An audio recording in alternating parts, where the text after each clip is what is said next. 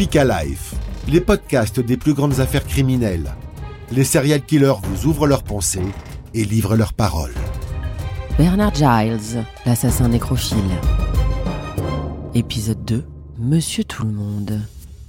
Un assassin pervers trappe depuis un mois, dans le sud des États-Unis, sur la côte atlantique de la Floride. Pour l'opinion publique, l'horreur. Trois jeunes autostoppeuses massacrées d'un coup de fusil, puis violées. Dans cette région tranquille, la police est sur les dents. Pas de piste précise.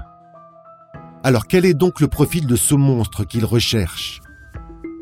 En l'espace de quelques mois, il est devenu l'un des pires tueurs de toute l'histoire des États-Unis.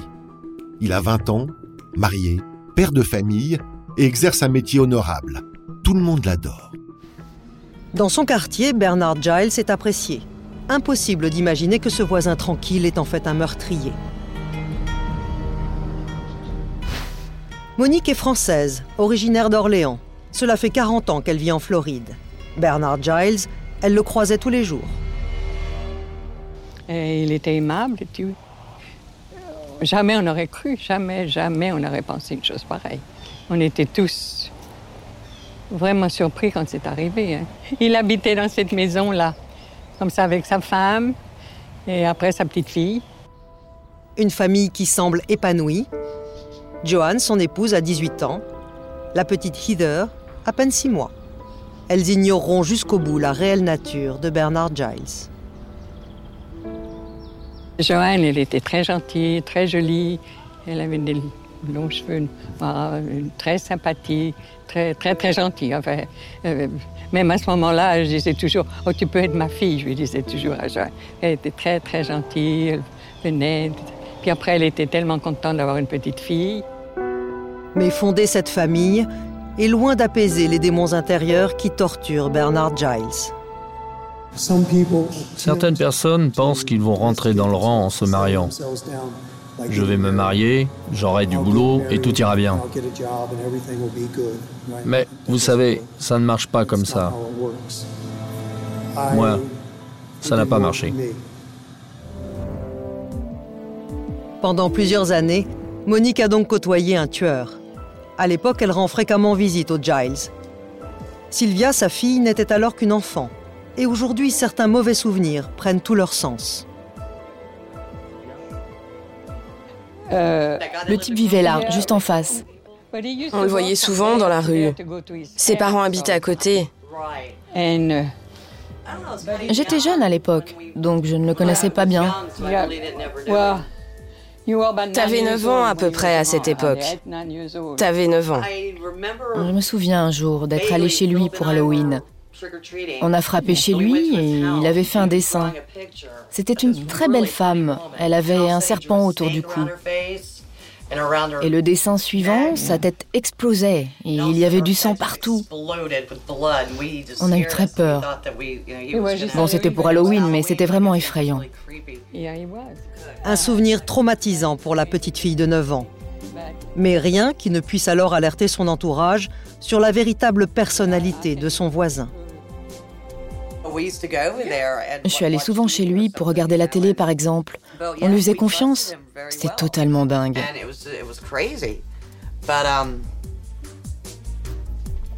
Comme je dis souvent, si j'avais été plus âgée, je serais montée en voiture avec lui.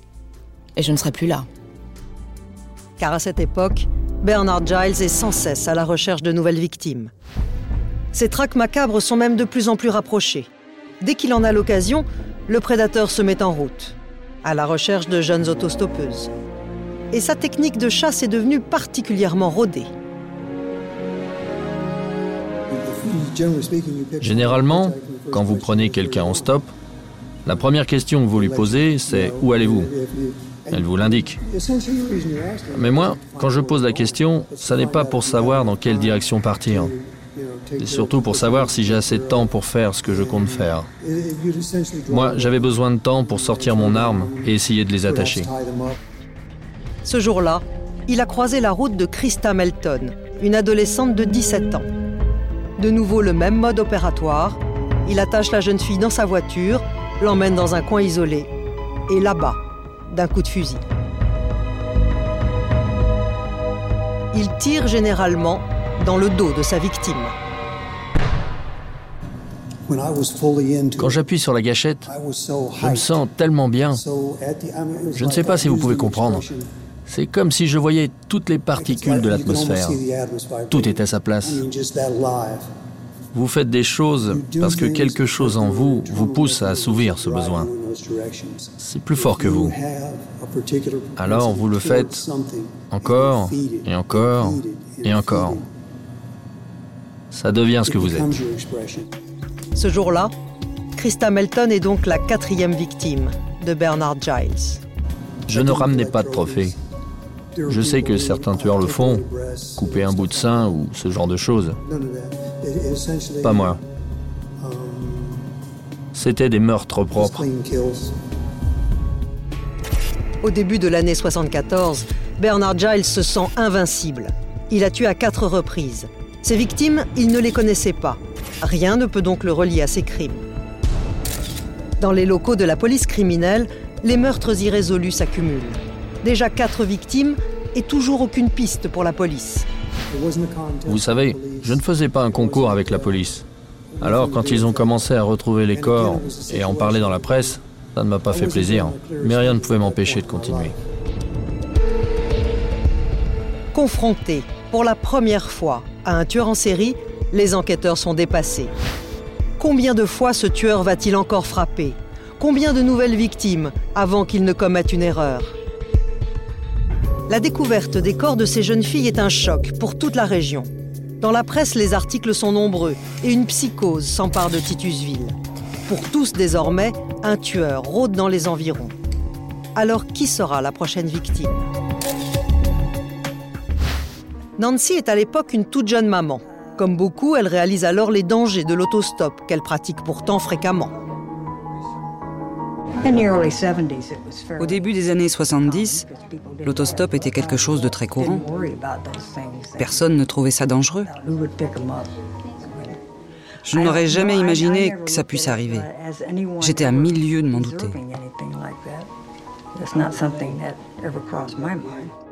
Mais à l'époque, la notion de tueur en série est encore très vague et n'existe que dans les romans policiers. Il n'y avait pas autant d'informations qu'aujourd'hui. Un tueur en série, pour nous, c'était Charles Manson, là-bas en Californie.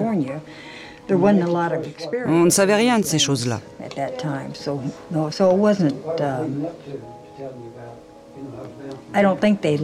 Je ne sais même pas si quelqu'un en a parlé à l'époque. Ça ne me dit rien.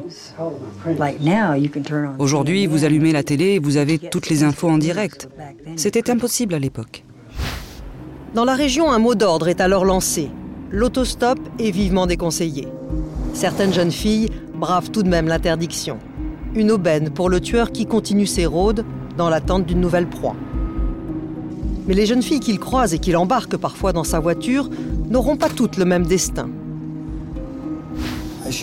J'ai tué toutes celles que je pouvais. Non, je suis sérieux. Il n'y avait pas tant de filles que ça qui faisaient du stop. Et je n'aurais pas pu en tuer plus. À chaque fois, je vois ma victime comme un objet de fantasme. Alors, tant qu'elle reste dans ce rôle d'objet, je peux assouvir mon fantasme la tuer. Dès qu'elle commence à sortir de ce rôle et à me parler, elle apparaît alors comme un être humain. Je ne peux plus la voir uniquement comme un objet. Je pouvais avoir de la compassion pour elle. Certaines filles ont sauvé leur vie, comme ça. Pour la police, il est temps d'agir.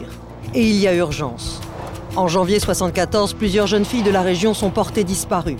Les enquêteurs se demandent si certaines ont pu croiser la route du tueur. Pour en avoir le cœur net, ils ont une idée mettre la population à contribution, afin qu'ils les aident à rechercher d'éventuels corps. Parmi les bénévoles qui participent à ces battues se trouve Robert Telfer. Il a alors 20 ans et travaille au bureau du procureur.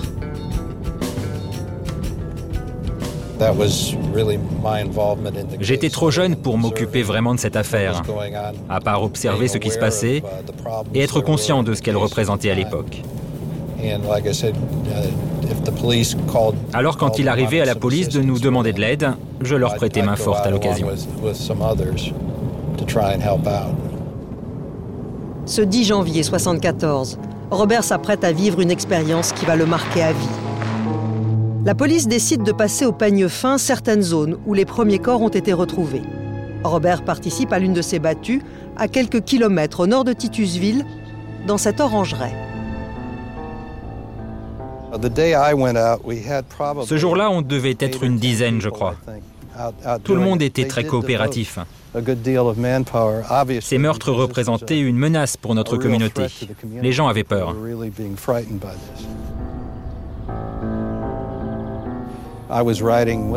J'étais avec un policier et on marchait le long de ce chemin. Il y avait des herbes bien plus hautes à l'époque. Ce jour-là, les recherches ne sont pas vaines. Après plusieurs heures de fouilles, Robert remarque une tache plus claire dans les herbes.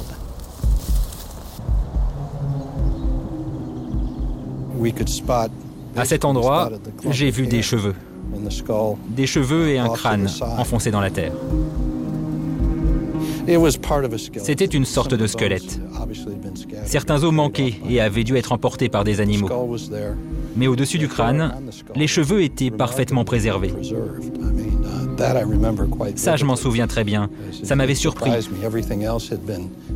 Tout le reste était détérioré, mais pas les cheveux. Ce corps, impossible à identifier sur le moment, c'est la cinquième victime du tueur en série.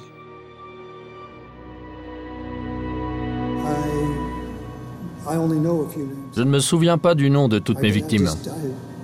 J'ai oublié leur nom, mais pas leur visage. J'ai toujours eu une excellente mémoire des visages. Robert Telfer n'a alors que 20 ans, mais il va aider la police à identifier cette nouvelle victime. Les techniciens des scènes de crime sont arrivés. Ils avaient un sac qu'ils m'ont demandé de tenir. C'est ce que j'ai fait. Et ils ont mis les restes du corps dans ce sac. Il y avait un bijou juste à côté des os. Normalement, quand on trouve un corps, on recherche toujours s'il y a des caractéristiques qui peuvent nous permettre d'identifier le corps auprès des familles. Là, il y avait ce bijou. C'était un collier très particulier. La mère d'une jeune fille portée disparue a reconnu ce collier comme appartenant à sa fille. C'est comme ça qu'elle a dû accepter la mort de sa fille. Grâce à ce collier, le mystère de ce corps non identifié est élucidé. Elle s'appelait Caroline Bennett. Elle avait 17 ans. Oh, je me souviens toujours de tout parfaitement. Ça n'arrive pas tous les jours. Vous retrouvez un corps, vous aidez la police et vous devez aller prévenir la famille. J'étais un tout jeune avocat à l'époque. Je n'avais pas travaillé sur un grand nombre d'affaires. Alors ça, ça reste dans votre mémoire. Tout le monde se sentait concerné par ce qui arrivait aux jeunes femmes de la région. Ce genre de choses, vous ne l'oubliez jamais. Robert Telfer ignore que l'assassin des cinq jeunes filles est sur le point de commettre un nouveau meurtre dès le lendemain. Mais cette fois, pour le tueur en série, rien ne va se passer comme prévu. Alors combien de victimes Bernard Giles va-t-il encore assassiner? Comment stopper ce tueur invisible qui ne laisse aucune trace? Pour le savoir, écoutez le prochain épisode.